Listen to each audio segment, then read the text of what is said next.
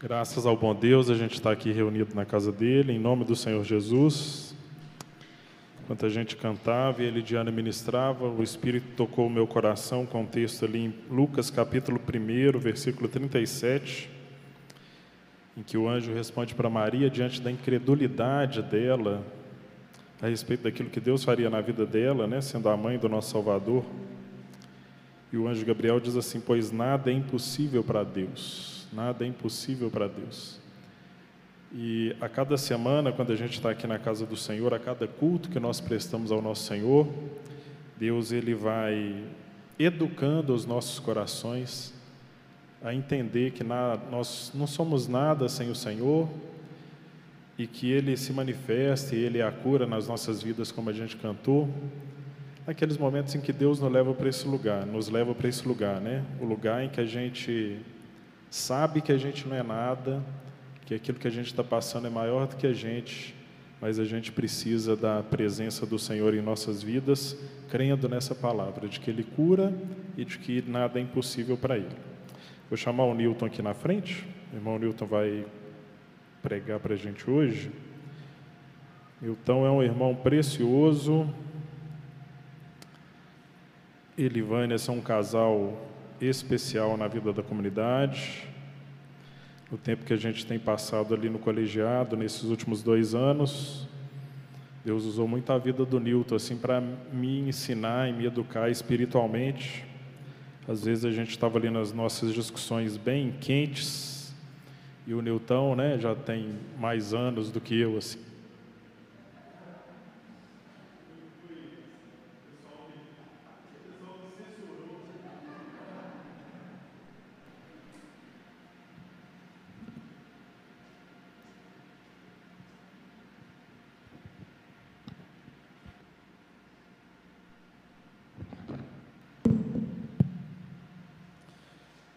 Então, ele abençoa minha vida, né, nas horas que a gente está mais, né, preocupado, ali, ansioso com as coisas, com as decisões que a gente tem que tomar.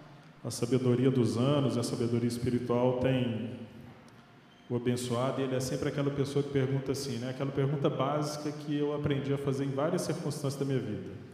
Você já orou sobre isso? Né, então tem hora que a gente está naquela confusão toda e a gente não fez o básico, né? Se ajoelhou diante do Senhor, e apresentou e colocou as coisas diante do Senhor em oração. Então a gente vai ler o texto. Convido você a ficar de pé para a gente ler o texto da palavra de Deus, antes de passar a palavra para ele, orar pela vida dele. Então a gente vai ler o texto de Gênesis, capítulo 1, de 1 a 17. As crianças ficarão conosco aqui hoje, tá, gente? A gente está reformulando algumas coisas no Ministério Infantil e por enquanto a gente não tem a salinha à noite, tá? Então, Gênesis capítulo 1, a gente vai ler um dos textos áureos da palavra do Senhor, Gênesis capítulo 1, a gente vai ler os primeiros 17 versículos. E diz assim o texto do nosso Deus: No princípio, Deus criou os céus e a terra.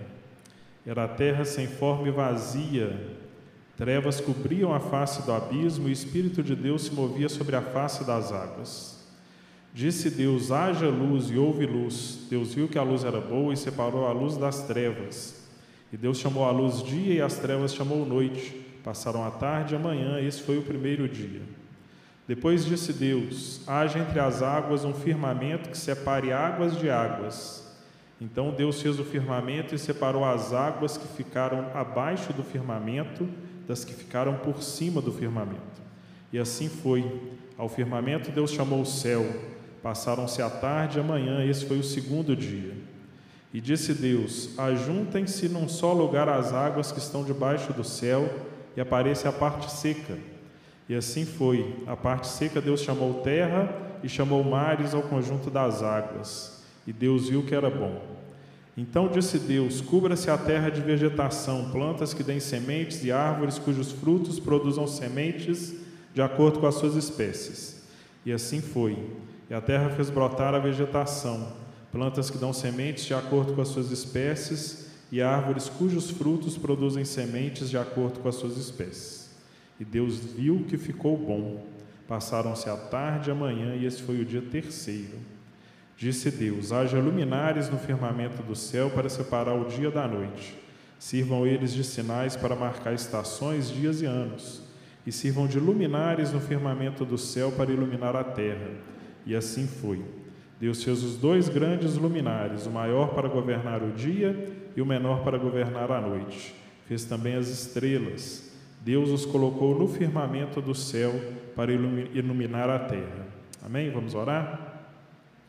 Senhor nosso Deus e nosso Pai, somos muito agradecidos, Pai, pela leitura do texto bíblico, por essa leitura tão preciosa, nesse livro tão maravilhoso, nesse capítulo tão especial que é o capítulo primeiro do livro de Gênesis, Pai.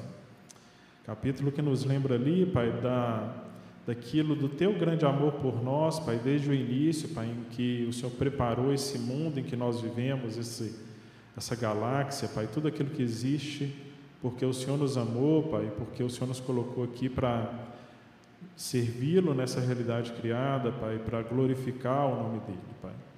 Te agradeço, Pai, pela vida do Newton, que o Senhor tocou o coração dele essa semana, nesses últimos dias, Pai, para compartilhar conosco esse texto tão especial e precioso. Então nós te pedimos, Pai, que teu Santo Espírito tome conta da vida dele agora, Pai, que teu Santo Espírito o encha da tua sabedoria, Pai, o encha da tua clareza e que por meio de teu Santo Espírito, Pai, ele possa ser boca do Senhor para as nossas vidas, possa falar conosco, Pai, de maneira importante, Pai, de maneira é, desafiadora, Pai, através desse texto que é um texto tão precioso aos nossos corações. Então, Pai, clama ao Senhor pela vida do Newton, Pai, que só seja com ele, abençoando e dando a Ele a tua direção nesse momento em que Ele vai compartilhar a palavra do Senhor conosco. É a nossa oração, em nome de Jesus. Amém. Amém.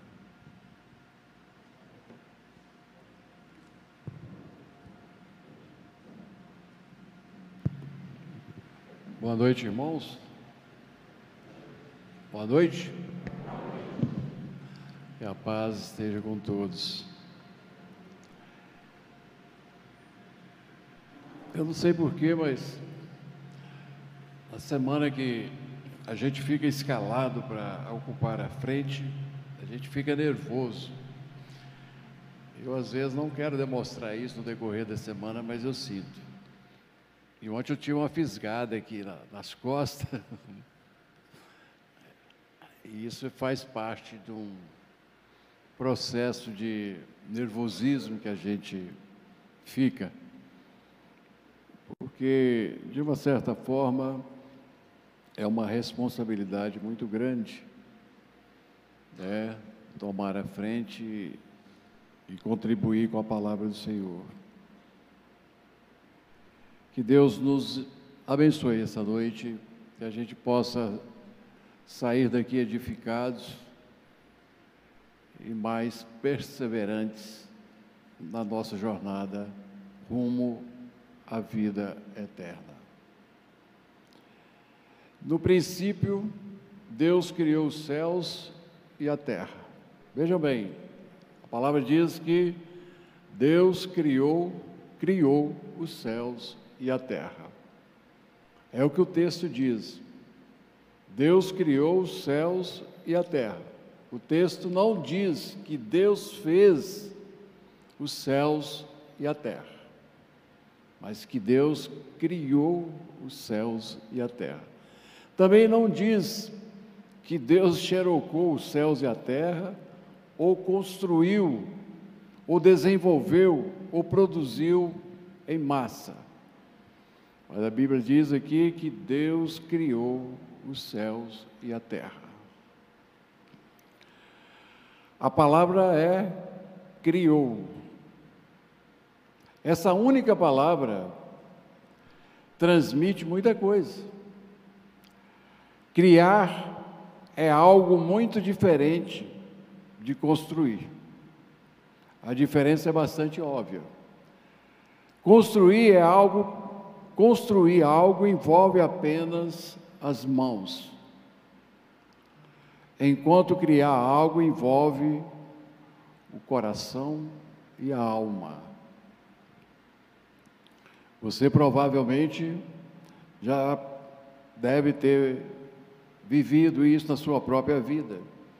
Recentemente o Júlio disse aqui que fez uma música né, ele até expressou aqui recentemente, e eu vi que quando ele expressou, ele o fez com uma determinação e quase chorou, né? Porque é algo que ele criou, é dele somente. Então, ali naquela música, estou tomando o Júlio como referência, porque fica melhor para a gente compreender. Então, quando você cria algo, é, você põe o coração, põe a alma, você ama profundamente aquilo que você criou. Às vezes lá em casa, a Vânia com a sua criatividade lá, das suas plantas, né? É, eu vejo lá ela mexendo, fazendo tal, de vez em quando. Aí ela chega e fala assim: Olha o que, que eu fiz, que gracinha. né? E ela faz assim, de uma maneira tão amorosa, tão profunda, porque ela colocou a vida dela ali, né? Ela colocou o coração dela. E isso dá uma, uma compreensão de que Deus né, colocou o coração na sua criação. Quando você lê esse texto da criação, né, você chora, porque assim, você vai vendo os detalhes na criação de Deus. Por exemplo, no último versículo fala que ele colocou as estrelas para iluminar o céu. E a Bíblia diz que Deus dá o um nome a cada estrela, chama cada uma delas pelo nome. Então você imagina Deus né, colocando uma estrela ali, falando: ó, bonito demais, ficou joia. Não é assim que a gente faz quando a gente faz alguma coisa que fica legal, olha só, nossa, que de... Então, a, a grande diferença entre criar e fazer é grande. É, talvez você também já fez uma poesia que você nem mostrou a ninguém, mas está lá escondidinho, né? E, e, e, eu me lembro de, um, de uma poesia que eu fiz para a Vânia, acho que 30 anos atrás, mais ou menos, nós estamos com 36, 30 anos. Eu nem lembrava disso. Aí um dia eu pisei na bola e ela falou, está aqui, escrito aqui, olha o que você falou aqui há 30 anos, né? Ainda que não sei o que, eu vou te amar para sempre, né? Então, eu coloquei o meu coração naqueles versos que eu dediquei para ela. Consequentemente, cada um de nós, na nossa criatividade, a gente fica muito orgulhoso. Sentimos orgulho porque quando criamos algo, parte de você está naquilo, verdade. Quando você cria algo, está colocando um pouco de si. É muito maior do que uma tarefa comum ou uma missão. É uma expressão de você mesmo. Então Deus criou os céus e a terra. Deus criou, Ele criou do nada, né? Ele criou. Agora, imagine a criatividade de Deus. De tudo o que não sabemos sobre a criação, existe uma coisa que sabemos com certeza. Ele a fez com um sorriso. Ele deve ter se divertido pendurar as estrelas no céu, colocar ouro no pôr do sol, esticar, por que não, o pescoço da girafa, né? Deve ser uma tarefa para nós pode ser comum, mas para Deus foi uma maneira, foi algo extraordinário. Você já imaginou esticar o pescoço da girafa? Você nunca ia fazer isso, ia deixar tudo igual, né? Porque Deus é profundo, né? É, estabelecer o movimento das asas dos pássaros, determinar até mesmo a risada da hiena. Que bons momentos foram aqueles. Como um carpinteiro que assovia na sua oficina, né? Você já teve uma oficina de, de carpinteiro? Quando ele está fazendo ali a sua arte, ele fica assoviando, né? Papapá, papapá, e com uma um carinho imenso, né? Deus deve ter trabalhado dessa forma na sua criatividade. Porque aqui no texto de Gênesis 1 a 17, pode seguir, é, é, fala dos detalhes, está sempre repetindo. E viu Deus que isso era bom. E viu Deus que isso era bom. E acrescentou. E viu Deus. E Deus foi dando a forma, né? De uma coisa completa na sua criação. É, então ele amou cada pedaço de tudo aquilo. Ele derramou de si mesmo naquela obra, tão aplicada foi a sua criatividade, criatividade que ele tirou um dia de folga no final de semana apenas para descansar. No sétimo dia, Deus descansou. Então, para encerrar essa performance brilhante, Deus criou o homem com seu típico talento criativo. Diz que depois, quando a gente vai ficando mais velho, a gente perde o tato, né? Por isso tem que passar o dedo na boca.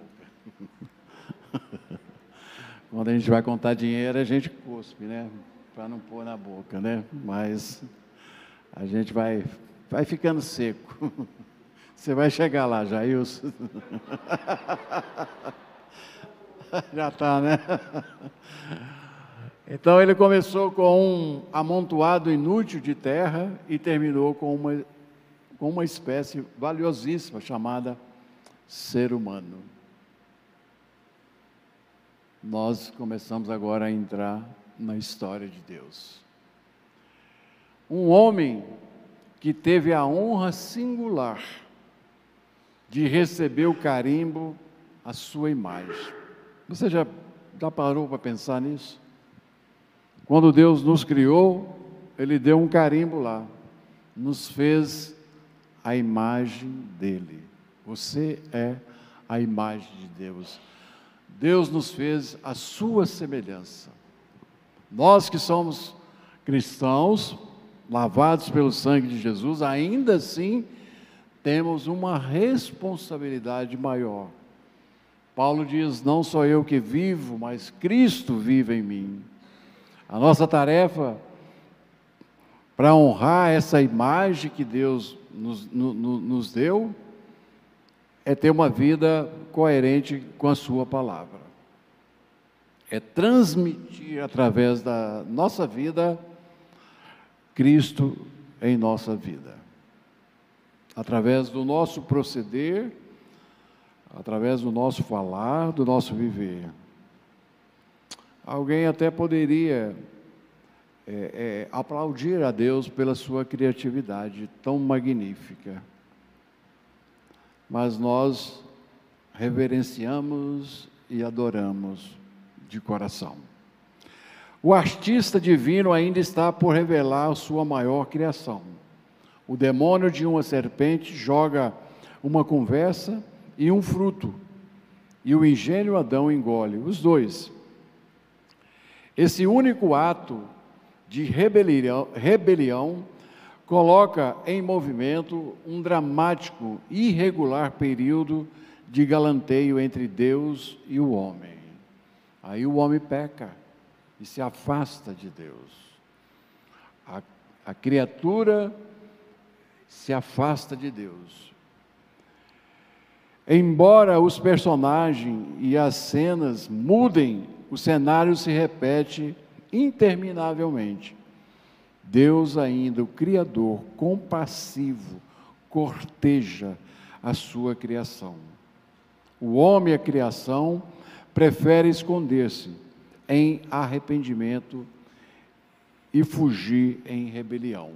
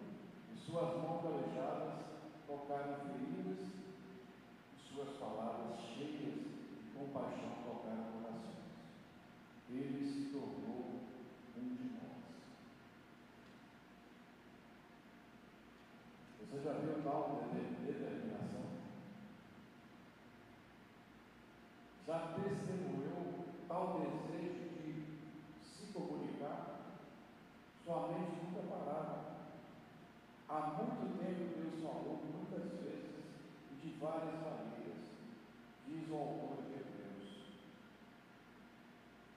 Mas nesses últimos dias falou-nos por meio do Filho.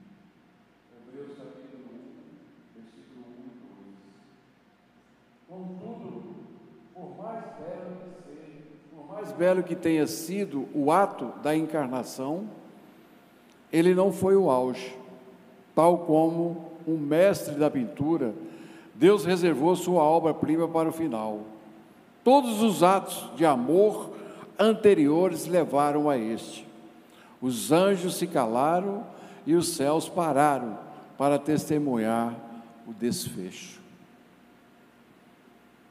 Deus mostra a tela. O derradeiro ato de compaixão criativa é revelado. Deus numa cruz. O Criador se transforma em homem, vive como homem, passa pelos mesmos sentimentos que nós vivemos. Jesus sofreu traição, Jesus sentiu medo, Jesus sentiu desprezo, sentiu dor física, Jesus chorou. Tudo que nós passamos, Deus compreende porque ele viveu. O Criador se tornou um de nós para nos compreender nessa jornada até o céu. Por isso, Ele pode nos compreender. Um amor incompreensível da nossa parte, mas compreensível pelo amor que o Criador tem pela sua criação. Deus nos resgatando. Que amor profundo. João 3,16 diz: Porque Deus amou o mundo de tal maneira que deu seu Filho unigênito, para que todo que, para que, todo que nele crê não pereça, mas tenha a vida eterna. Deus amou o mundo de tal maneira, que tal maneira é essa? Hein? Não conseguimos explicar. Deus numa cruz, resgatando a sua criação. O Criador sacrificado pela criação. Deus convencendo o homem, de uma vez por todas, de que o perdão ainda se segue ao fracasso.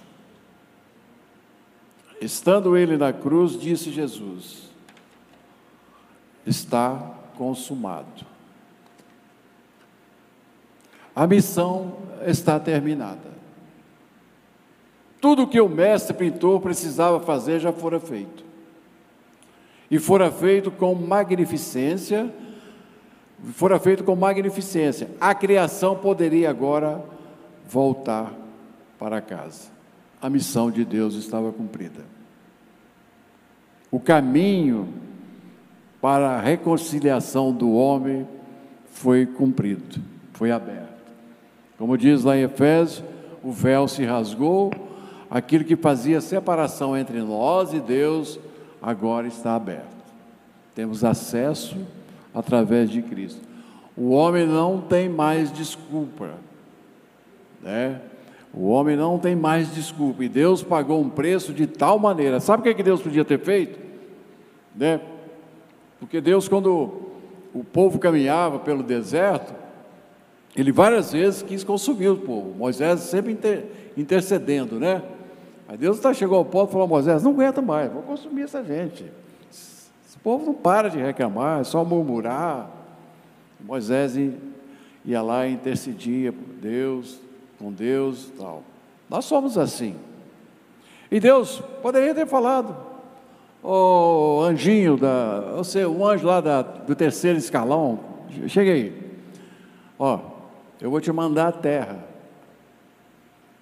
vou transformar você em homem, você vai sentir um, uns momentos dolorosos lá, e você vai até morrer como homem. Mas depois eu vou ressuscitar você e transformo você novamente em homem. Você vai morrer por aqueles, aquele povo lá. Eu não vou mandar meu filho, o único filho, filho precioso. Deus podia ter feito isso. Mas há um desafio entre Deus e Satanás. Sabe o que, é que Deus fez? Nós sabemos. Deus pegou o melhor que ele tinha, seu único filho, aquele pelo qual todas as coisas foram feitas. João capítulo 1 diz que nada do que foi criado teria razão de ser feito se não fosse por Jesus. Amém, irmãos? Nada. A razão de tudo existir é Cristo Jesus. E Deus pegou o melhor, o melhor, e mandou a terra, transformou-se em homem, para se sacrificar por nós tão pecadores. Tem hora que nós sentimos envergonhados, tem hora que nós sentimos tristes, mas Deus é um Deus de misericórdia, de amor. O Criador resgatando a sua criação. Maravilhoso, maravilhoso. Então o grande Criador foi para casa. Contudo, ele não está descansando. A palavra informa que suas mãos incansáveis estão preparando uma cidade tão gloriosa, tão gloriosa que até os anjos se arrepiam ao vê-la. Lembre-se, João 14, versículo 1 em diante, Jesus disse: Vou preparar-vos lugar. E quando eu for preparar, voltarei para levar vocês para que estejam junto comigo, para sempre. Se Jesus foi preparar lugar, e se Deus fez esse mundo tão bonito, tão maravilhoso, imagina o lugar em que nós vamos viver com Ele para sempre. Já pensou nisso? Você tem pensado um dia em estar com Deus para sempre? Seu coração se alegra quando você pensa que vai estar com Deus para sempre depois dessa vida?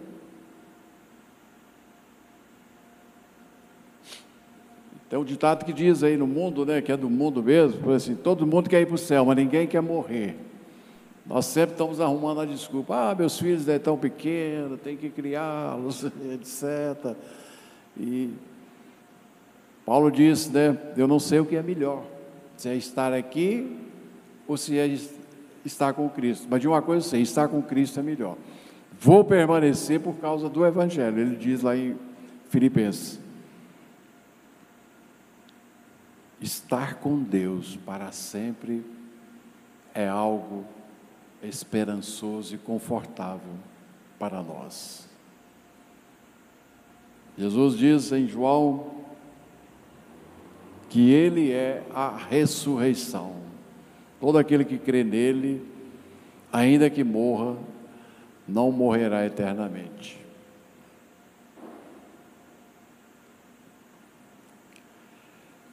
Então,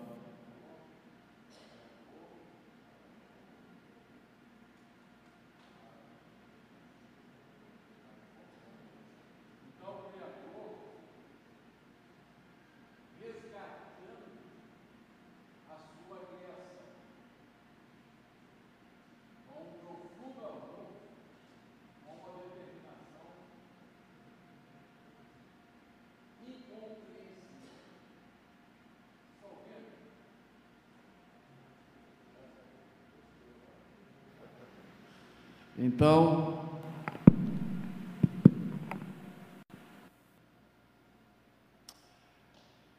todos os servos de Deus né, deveriam ou devem ter uma esperança cheia de alegria por um dia estar com Deus para sempre. É algo único e extraordinário estar com Deus para sempre. Com quem? Aquele que criou todas as coisas, fez todas as coisas. Você vai estar com Ele para sempre. Você consegue imaginar o grito que vem da cruz, no ato final, aonde Jesus abre o caminho para a reconciliação do homem? O céu está escuro, as outras duas vítimas estão gemendo. As bocas que zombaram, zombavam, silenciaram. Talvez haja um trovão, talvez haja um choro.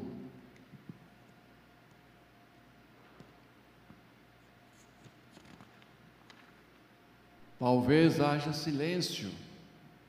Então Jesus respira fundo, empurra os pés sobre aquele cravo romano e grita: Está consumado. O que está consumado? O longo plano de Deus, o longo plano de redenção do homem está consumado. O longo plano de redenção do homem agora está consumado. Jesus disse isso na cruz. A mensagem de Deus ao homem está consumado. As obras realizadas por Jesus como homem sobre a terra estão consumadas. A tarefa de escolher e treinar embaixadores está consumada. O trabalho está consumado. O sangue derramado, o sacrifício feito, o aguilhão da morte removido. Irmãos, acabou. Acabou. Amém, irmãos? Acabou. Deus veio para nos levar. O caminho foi aberto. Acabou. Não há mais empecilho.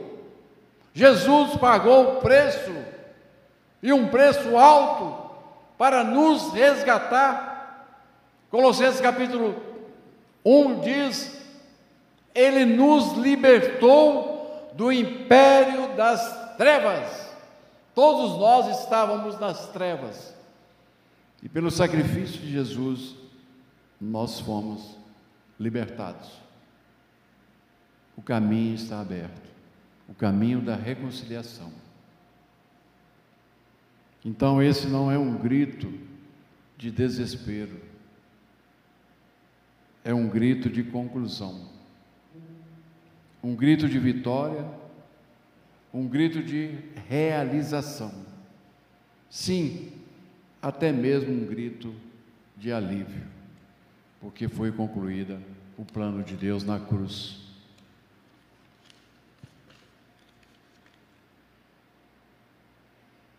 Esse ponto é esse ponto que toda a história está focada.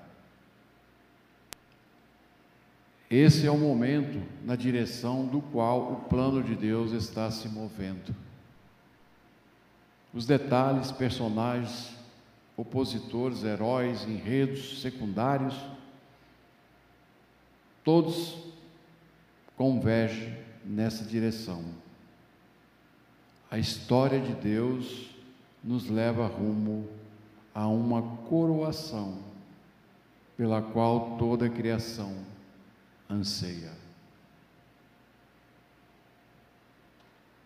Pois tudo, absolutamente tudo, acima e abaixo, visível e invisível, e todas as hierarquias dos anjos, tudo começou nele, e nele encontra propósito. Ele foi supremo no princípio, ele foi supremo no princípio, e abrindo a vitória da ressurreição será supremo no fim. Colossenses 1, versículo 16. Jesus é supremo em todas as coisas. E um dia nós vamos encontrar com Jesus. E nele encontra propósito.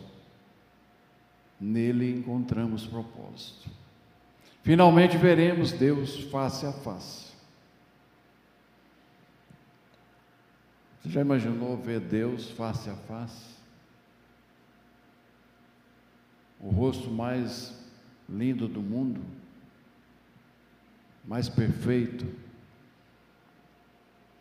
A criação se encontrará com o Criador e você verá Deus face a face. Já imaginou isso? Um dia você vai ver Deus face a face? Talvez não pensamos muito sobre isso. Mas eu fico imaginando como será o dia em que eu ver Deus face a face e não morrer.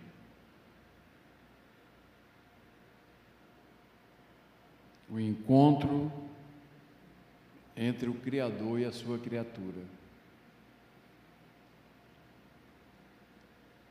E vamos habitar numa cidade perfeita, construída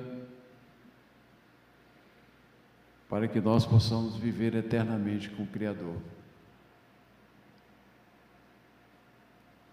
A Bíblia fala em Apocalipse 21 que não haverá mais morte, não haverá choro. O céu é bonito não só pelas coisas que existem, mas também pelas coisas que não existem.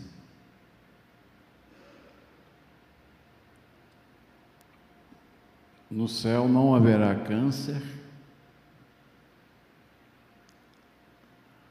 no céu não haverá antidepressivo, no céu também não haverá cadeiras de roda, No céu nós não teremos medo.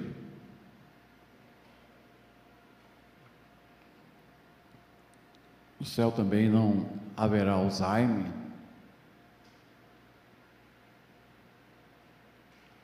Se você começar a pensar nas coisas que não haverá no céu, você vai amanhecer o dia aqui. O céu é bonito porque essas coisas não haverá não haverá choro e nem perda. E o mais bonito do céu é que Deus vai tocar seu rosto. O dedo de Deus vai tocar seu rosto e vai enxugar do seu rosto toda lágrima. Você já imaginou o dedo de Deus tocando a sua face? E Ele vai dizer para você: chega, chega de choro, acabou, agora é só gozo.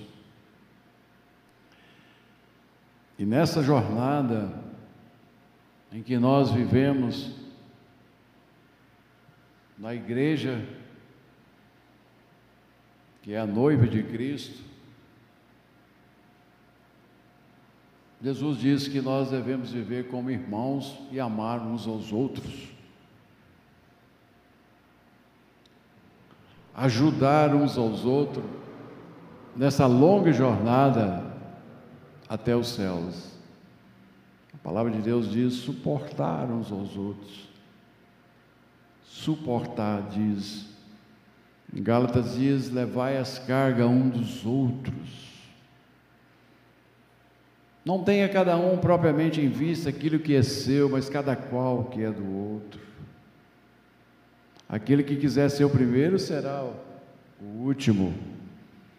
Aquele que quiser ser servido servirá a todos. O Evangelho de Jesus é o, o Evangelho da humildade, do servir. E nós devemos ajudar uns aos outros a caminhar até chegar aos céus. Suportar. Aquele irmão que às vezes é insuportável, mas suportar por amor de Cristo. Essa é a missão nossa, como servos de Deus. Há um inimigo que luta desesperadamente para nos tirar desse caminho.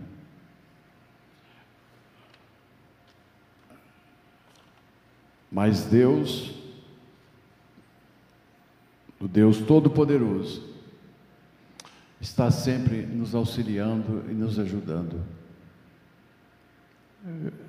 Nessa noite, eu queria que você, ao cantar o último cântico, só agradecesse a Deus. Só agradecesse pela esperança da vida eterna pelo perdão dos seus pecados, porque um dia Jesus te libertou, me libertou. Agora nós somos protegidos pelo sangue de Jesus. Eu queria que você, durante esse louvor, cantasse de coração, com gratidão a Deus, adorasse a Deus pela sua pelo seu amor, pela sua criação. Deus não vai desistir de você, Deus não vai desistir de nenhum de nós. Chamar a equipe de louvor, que vocês possam realmente ter esse momento de adoração a Deus. Se você quiser chorar, chore na presença do Criador mas louve a Deus com o um coração cheio de gratidão, pela esperança que temos de um dia estarmos com Ele para todos sempre. Que Deus te abençoe.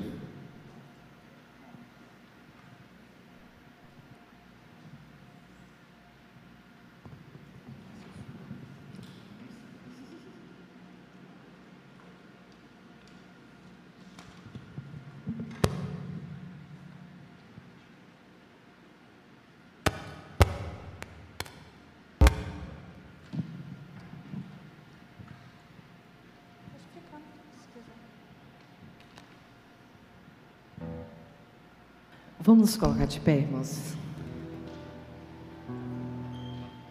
Vamos agora cantar com toda a força do nosso coração, do nosso ser, como o Newton falou.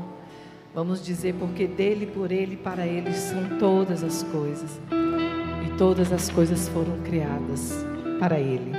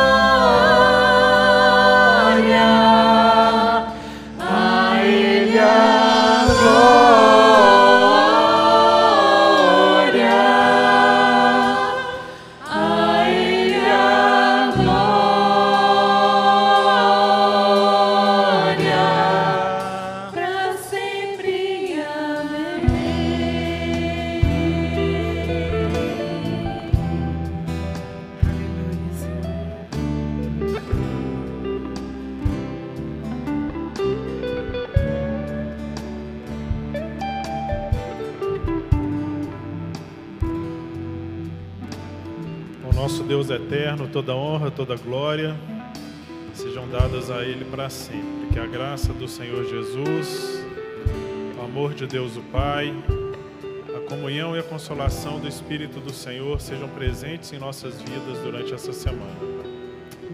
Senhor, nós te agradecemos, Pai, te agradecemos por tua palavra, te agradecemos, Senhor, porque fomos lembrados, Pai, do porquê fomos criados, como fomos, como fomos criados tanto amor que o Senhor derramou por nós, Pai, ao nos colocar aqui nessa história.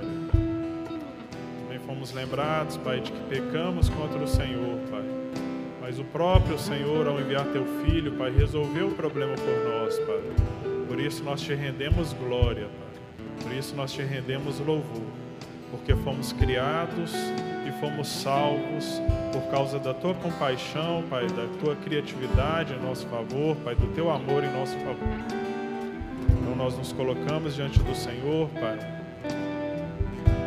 derramando, Pai, o nosso louvor a Ti, enaltecendo e engrandecendo o Teu nome, Pai. Ser conosco nessa semana é a nossa oração, em nome de nosso Senhor Jesus Cristo. Amém. Amém. Amém. Boa, boa semana. Deus abençoe a todos.